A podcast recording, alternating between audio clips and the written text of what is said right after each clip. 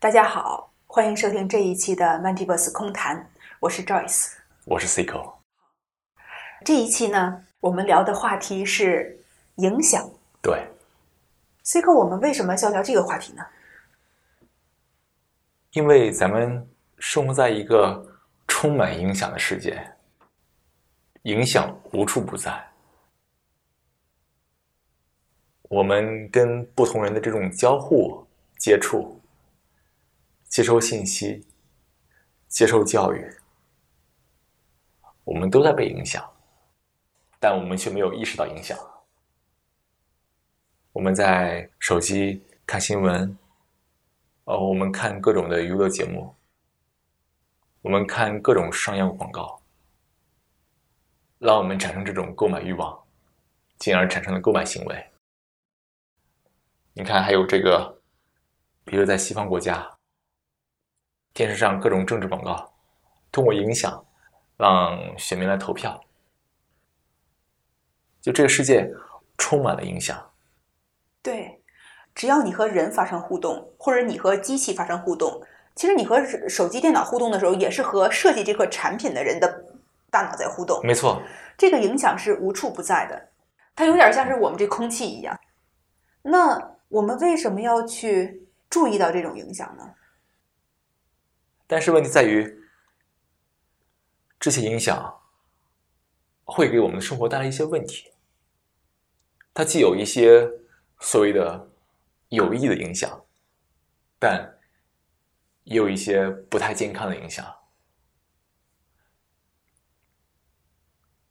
很多影响可能比较糟糕，甚至会影响。这个人的现实会打破这个人的现实，让这这个人的现实瓦解。咱们在之前也谈论过，迷茫就是现实的不断的瓦解和重构。这里有必要再去解释一下什么是现实，来链接一个这个概念。由于每个人的内心都是一个复杂的神经系统，我们对同样一个世界。有一个不同的反应，这种不同的反应形成我们每个人独特的内心世界，这就是所谓的现实。当你被影响之后，你对世界的反应也发生了变化，进而你的内心世界也变化了，你的现实也有变化了。但是，就是说，人如果经历这种现实的这种。瓦解重构，瓦解重构，那人必然会进入这一种迷茫状态，而影响恰恰是很多人迷茫的一个重要因素。我们在受着影响，但我们却没有意识到影响。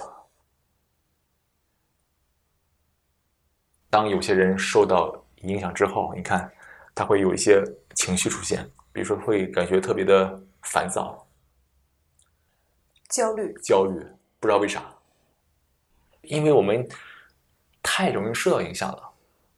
大部分人没有意识到自己的现实的存在，他把一个集体的一种现实的幻想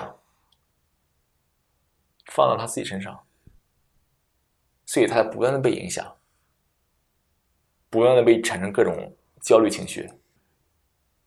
却找不到任何办法来解决，所以咱们今天这个节目呢，就是要谈谈这些最基础的影响是什么，讨论一下通过正念如何帮助大家来分辨影响、察觉到影响。好，你看哈，我们刚才说的各种各样的影响，嗯哼。影响有那么多的一种外在的形式，那如果拨开这些外壳，在最本质上，到底什么是影响呢？那我们需要从我们这个神经回路来说，当我们被影响了，被成功的影响了，实际上就是。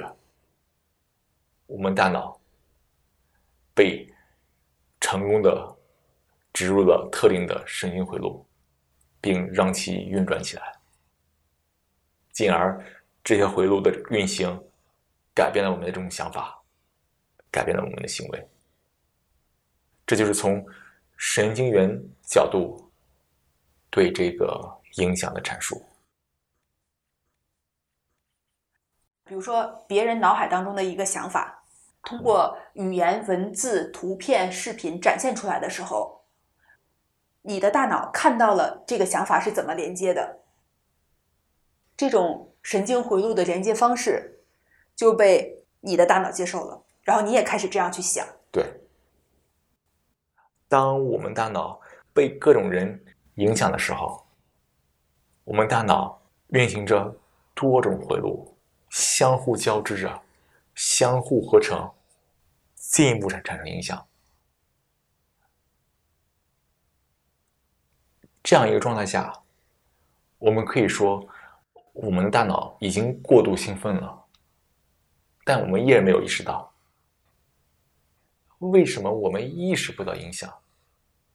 同时呢，我们还被影响的这么厉害。首先。我们得意识到，咱们的大脑太忙了，在这种我们大脑过度兴奋的情况下，我们无法意识到影响。就像一个教室里面，所有学生都在说话，你谁也听不见，只有嘘，静下来，你说，一个一个学生说，你才知道。他们在说什么？就像你在海上，浪特别大，你无法看清任何一个浪；但如果你在一个平静的湖面上，任何一个再小的涟漪，你都能看得特别清楚。当你平静的时候，你才能觉察到影响。现在中间有有个空白，先把大脑给平静下来，怎么平静是问题。这就说，我们得先正念，先让我们大脑平静下来，这个需要费些功夫。当我们已经被这个世界影响了这么多年之后。我们已经有很多非常顽固的思维习惯。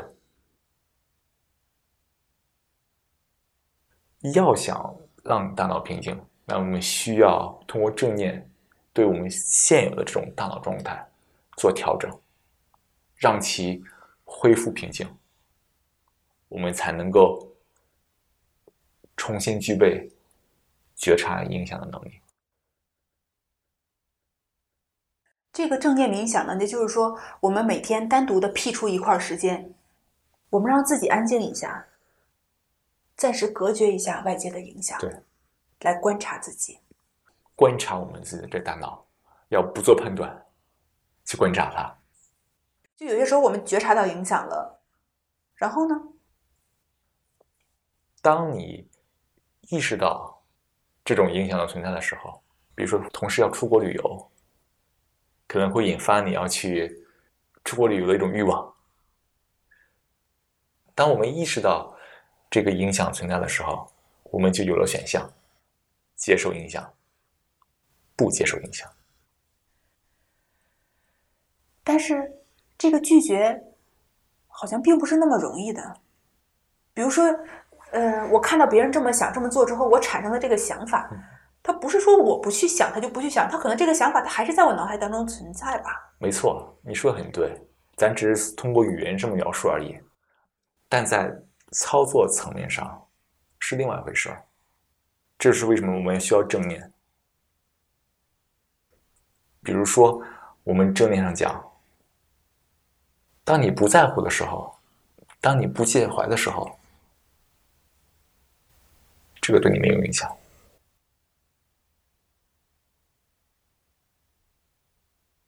也就是说，当你意识到这个影响的时候，你去跟他交互，你就被影响了。如果你觉得这个影影响是适合你的，那你就这么做。另外呢，就当你觉得这影响不适合你的现实，它会给你带来一些问题的时候，那你应该放掉这个想法，不介怀它，不介意它，不在乎它，任它来去。在这里哈，我还想再分享一个个人的体会，是我最近在冥想当中的一个体会。当我在关注呼吸的时候，哎，我好像一下子意识到，此时此刻这一片时空，是我当下唯一拥有的东西，它是我如此宝贵的生命的体验。嗯哼，但是就在那一刻，我的脑海当中会有一些想法的侵入，我想起了别人说的一些话，是一些负面的、不好的话，我就在想，我为什么要让别人脑海当中那一个不适合我的想法，来打扰我享受此刻的这个生命呢？嗯哼，所以那一刻，我觉得我好像感受到了这种不介怀、不在乎。嗯很好。当你不介怀的时候，这个对你没有影响。就刚才我们说到，适合我们自己现实的想法，我们可以去接受，对，我们甚至可以去主动去接受这个影响。没错，比如说，我们接触正念，然后练习冥想，其实就相当于你在主动的去接受好的影响。对，然后对于那些不适合我们的影响，我们就是要不反应、不介怀、不在意。对，这个适合和不适合是对我们个人来说的哈。嗯哼，还有一种情况呢是，这些影响就是很糟糕、很坏，甚至就触及到了一些大是大非的问题了。比如说一些腐败、一些不端的行为，包括学术腐败，包括各种的这种我们叫道德问题。面对这些很坏的行为的时候，我们也是不反应。你这个点很好，这个涉及到这个正念的一个核心的一个问题，就是说我们现在谈正念，很多这种正念的这种产品课程，都是告诉大家如何让你自己获得平静放松，总是在谈个人层面的问题。但各位别忘了，我们生活在一个社会里面，我们整个人类社会是个网络社会，每个人都是一个节点，我们在跟不同的人交互。当这种不良影响出现的时候，它影响的不是我们一个人，是很多人。在这种情况下，我们就不能以个人角度来看这问题。当有这种不良影响影响出现的时候，如果我们不反应，那当周围的人被这些影响影响的越来越厉害的时候，它也增加了你不反应的难度。在那种环境下，看似不反应是个非常明智的选择，但它是个非常自私的行为。自私的行为往往导致自己受到影响，最终，因为当你周围的人都受到影响之后，他对你的影响会越来越强，你需要有更强的这种这种正念来抵抗。难度很大，但如果你选择去站出来，挑战、抵抗、抵制这些影响，这是一种非常无私的行为，但最后你自己却得到更好的保护。这种无私反而变成一种最高形式的自私，所以这是我们所说的这种在群体中。所谓的这种道德感、正义感、价值观的重要性，正念要让大家过一种非常高尚的生活，而不是只是缓解你的焦虑、缓解你的自我问题。所以，当我们意识到正念既有个人角度，也有群体角度之后，这两个角度的和谐共处，才是正念的核心。通过正念，我们能够意识到我们自己的内心是如何运转的，而且我们会意识到，每个人的内心的规律是一样的。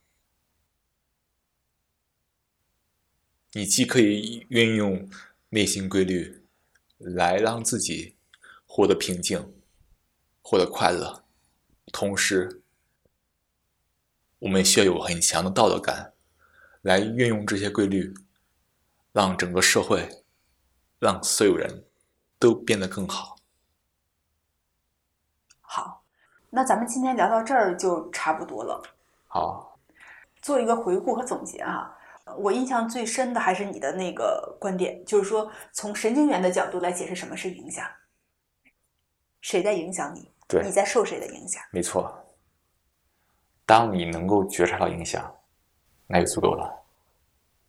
好，那以上就是今天的空谈，非常感谢大家的收听。那我们下次再见。